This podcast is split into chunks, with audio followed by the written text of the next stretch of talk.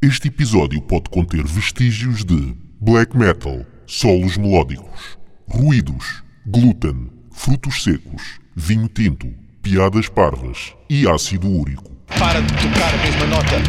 Isto aqui não é metalcore. Para de tocar a mesma nota. Isto aqui não é metalcore. Então vou aqui uma história de Firstborn. Força. Histórias de The Firstborn.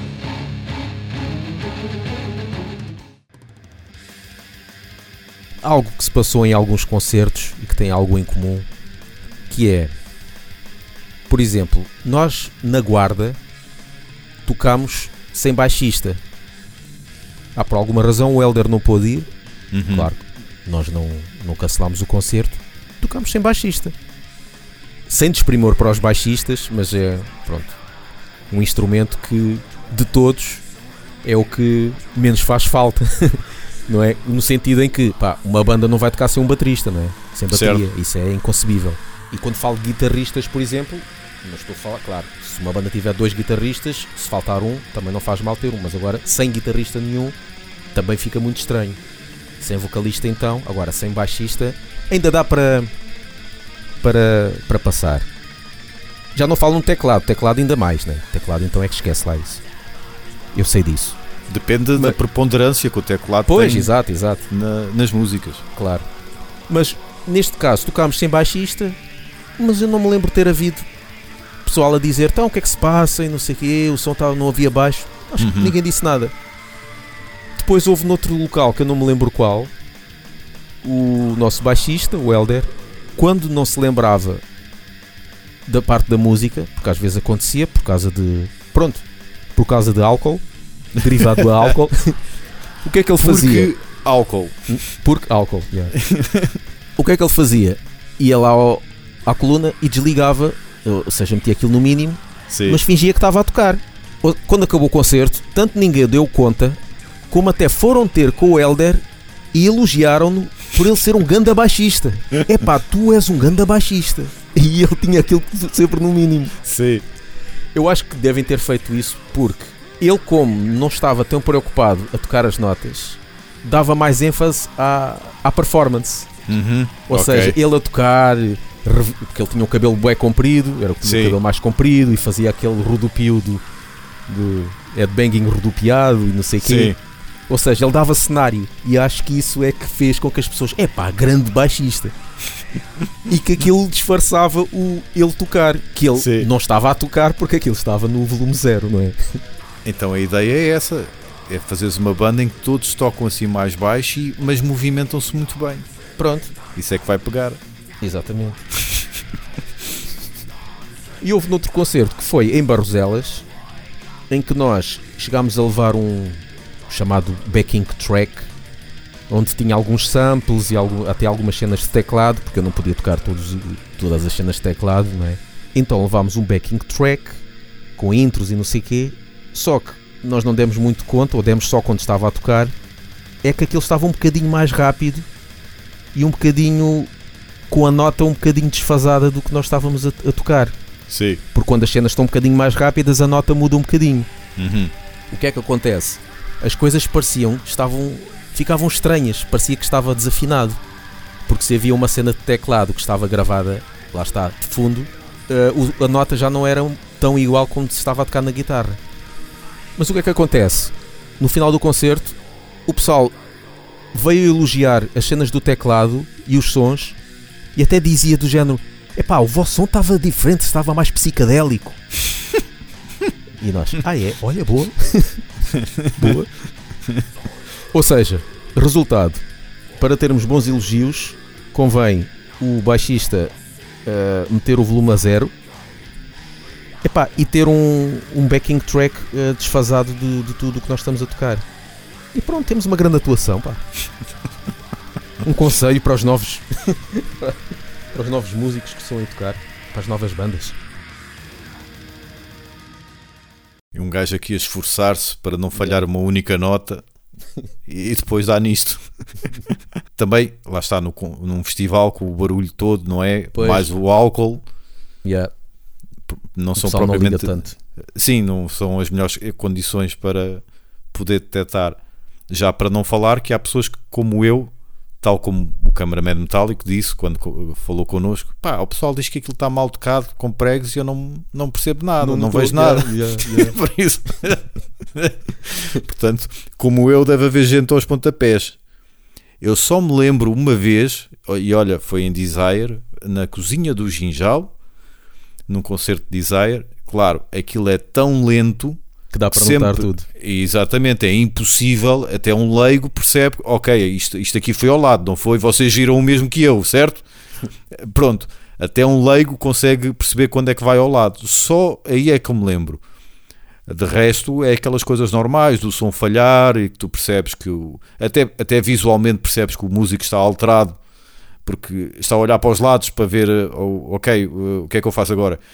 Como por exemplo na Palm, na Praça Sony, tu percebias que, olha, perdeu a munição, olha para a cara dele, ele está completamente à tua.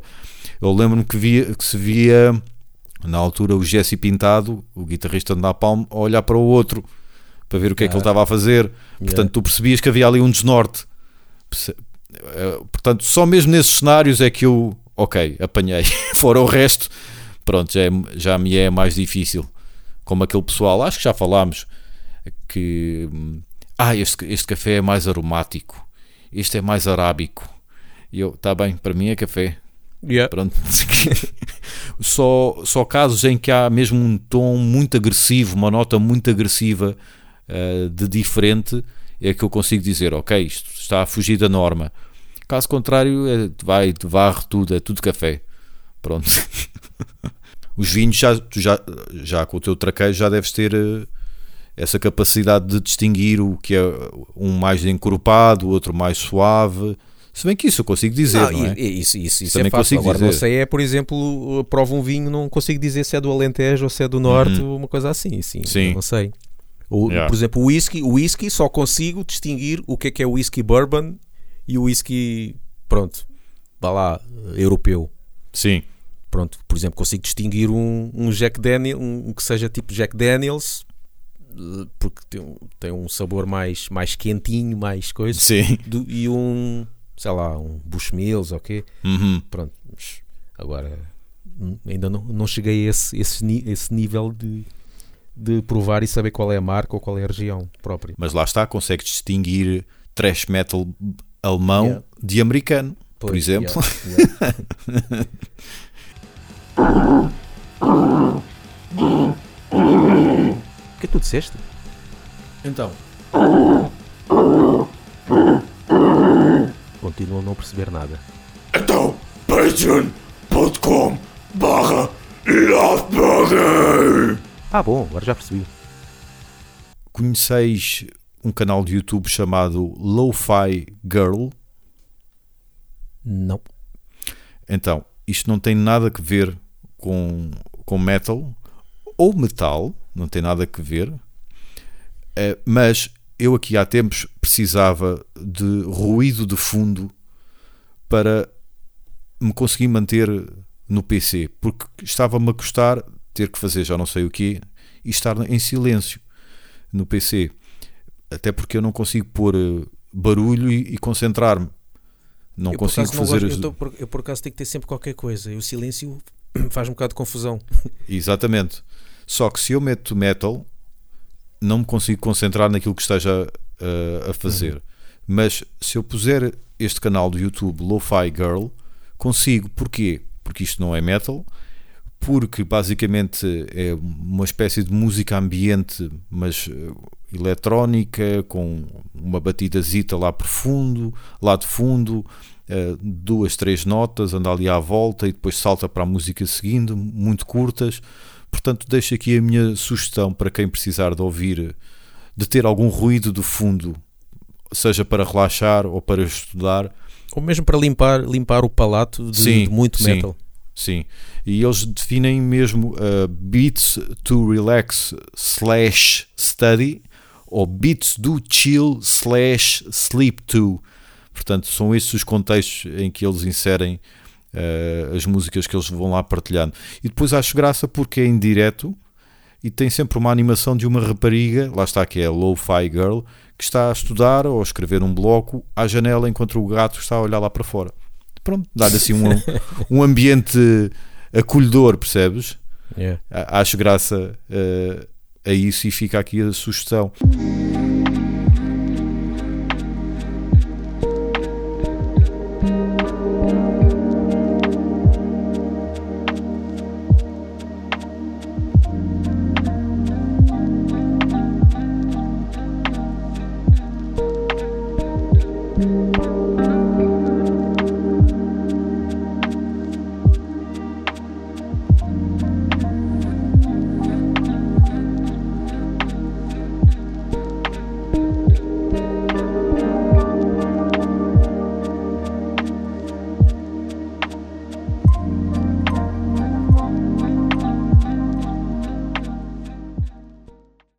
Depois fui pesquisar um bocadinho mais e há um- uma outra coisa que se chama white noise. Não sei se estás familiarizado. Sim. Aquilo é, é tipo quase um drone.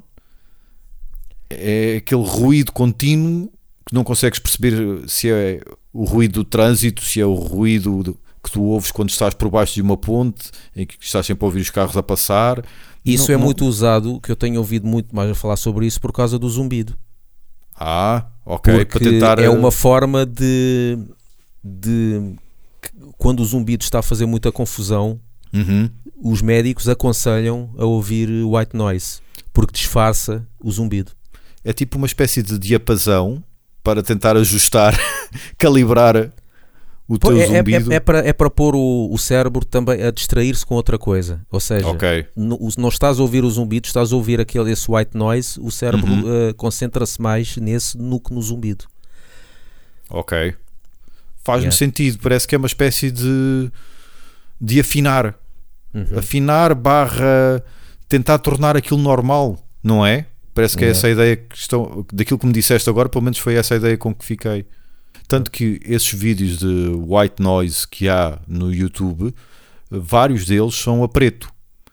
Porquê? Ah, Porque é aquele pessoal que já sabe que vai ouvir no YouTube e quando tens o YouTube ligado não consegues Pois. apagar a luz do telemóvel. yeah, Por exemplo, para dormir. yeah.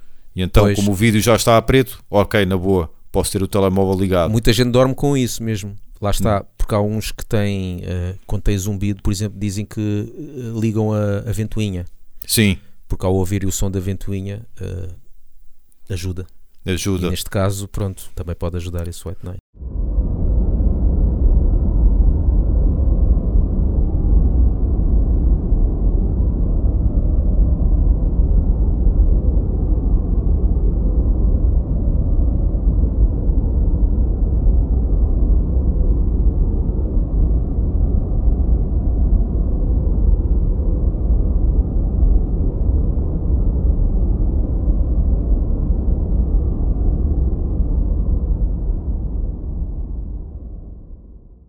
Eu felizmente consigo desligar-me quando vou dormir. A não ser que esteja ansioso com alguma coisa Yeah. ou preocupado, eu quando vou dormir até posso ter acabado de beber café que apago-me logo.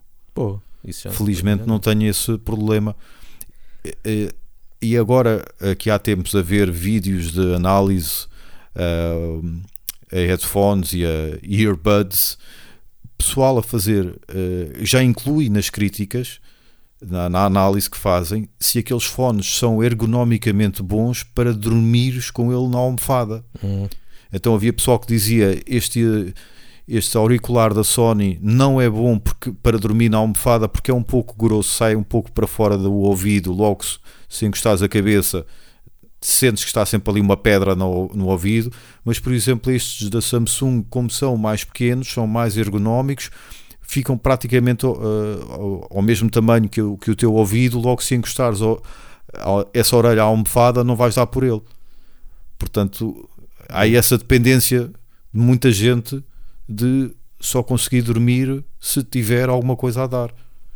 Eu acho que isso não é saudável, mas pronto, eu percebo que a pessoa às vezes não tem escolha, ou é ou não é, não é? Pronto, eu até ver, olha, dou-me bem, sem, sem nada. Se bem que depois também há o lado revés, há o revés da, da moeda, que é se eu, se eu me deitar na cama para tentar ver alguma coisa no tablet, tenho que me esforçar para não me apagar rapidamente. yeah. Como é que é pessoal? Sou o Pedro dos Grog, pá, estou aqui na Laugh Banging. Olá, meu nome é Jorge Botas, sou do Metal Global e da revista Loud e vocês estão a ouvir o Laugh Banging Podcast, um podcast que me faz rir tanto como fazia rir os comentários do Tazan Borda. Basicamente, esses comentários faziam-me vomitar. Por isso, espero que curtam este podcast Laugh Banging. Eu tenho a ideia que a música Fear of the Dark de Iron Maiden é desdenhada por um conjunto de razões, sendo que as principais são trouxe muita gente para o metal ou só nem que, tenha, nem que tenha sido só por um verão para o metal que não era suposto entre aspas. Ou seja pessoas que claramente gostam é de pop rock por aí fora mas esta música por alguma razão as agarrou. E isso acho que causou revolta a muita gente. E esta música também é odiada porque, comparado com o resto do catálogo de Iron Maiden, não é a mais virtuosa, não é a mais musculada ou a mais pá, a mais atrevida, não sei como, como lhe queiras mais arrojada, como lhe queiras chamar. Pronto. Eu acho que são estas as duas razões principais que fazem com que esta música não seja propriamente muito amada. Tanto que, e até quando conversámos com o Gonçalo, eh, procurem nas nossas conversas, ele dizia, eh, ou nós comentámos com, este, com ele, que esta música era uma espécie de Enter Sandman dos eh, Iron Maiden. Mas a verdade, e eu estive a ouvir esta música há pouco tempo, é que esta música tem cinco grandes melodias. Tem a inicial,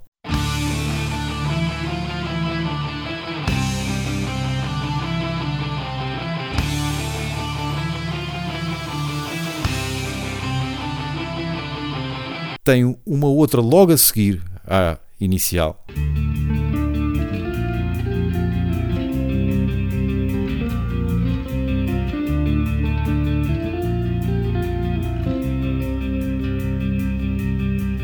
Ao minuto 1 e 40 aparece outra melodia forte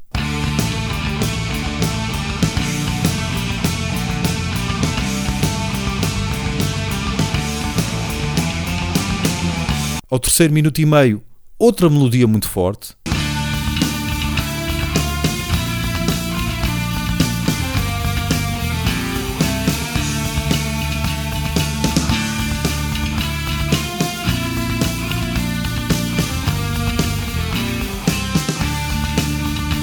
E um minuto depois, outra melodia muito forte.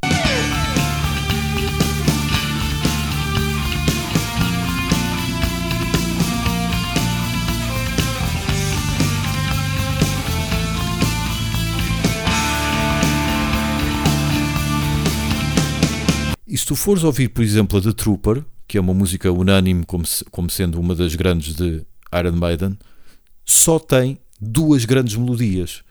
O resto anda ali à volta. É, portanto, é a melodia principal.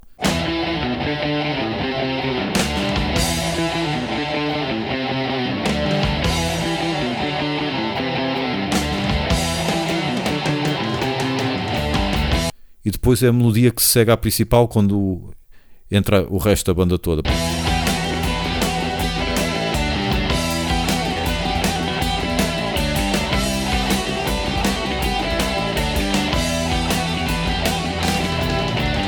Eu percebo o ódio que muita gente tem a esta música, mas pá, deem-lhes crédito porque eu acho que é, é uma música fora do normal, porque são muitas melodias fortes. Depois, ok, é discutível se, se o que é forte para mim pode não ser forte para ti, pronto, ou o que é uma boa melodia para mim pode não ser tão boa para ti, mas são muitas melodias fortes na mesma música. Por um lado, eu até acho que até chega a ser um desperdício. Eu também percebo que eles, e aqui estou a falar dos Iron Maiden, eles, a banda, pá, chegou ao final de algum tempo, pá, já fizemos aqui músicas tão elaboradas, com tantas passagens, pá, queiram simplificar, não é? E esta música acabou por ser um bocadinho mais straightforward, mais, mais simples. Não, tanto, não há ali tantos malabarismos. Digo eu. Se bem que agora o último álbum é precisamente o contrário, não é? Sim, sim. O último álbum é mesmo para o centro de dia. Estou a ser mauzinho, mas pá, pronto, já não, não consigo ir atrás. E eles dizem que o querem tocar ao vivo por inteiro. Aí, Vê lá. É Desire em metal clássico. Ouçam-nos no Spotify, iTunes e Mixcloud. E sigam-nos no Facebook e no Twitter e apoiem-nos no Patreon. Estamos sempre a falar de Desire. pá. É imp- E eles nunca nos responderam, nunca nos mandaram à merda, o que é incrível. o que é incrível. Ou seja, sempre nos ignoraram. Eles é que estão a reagir bem.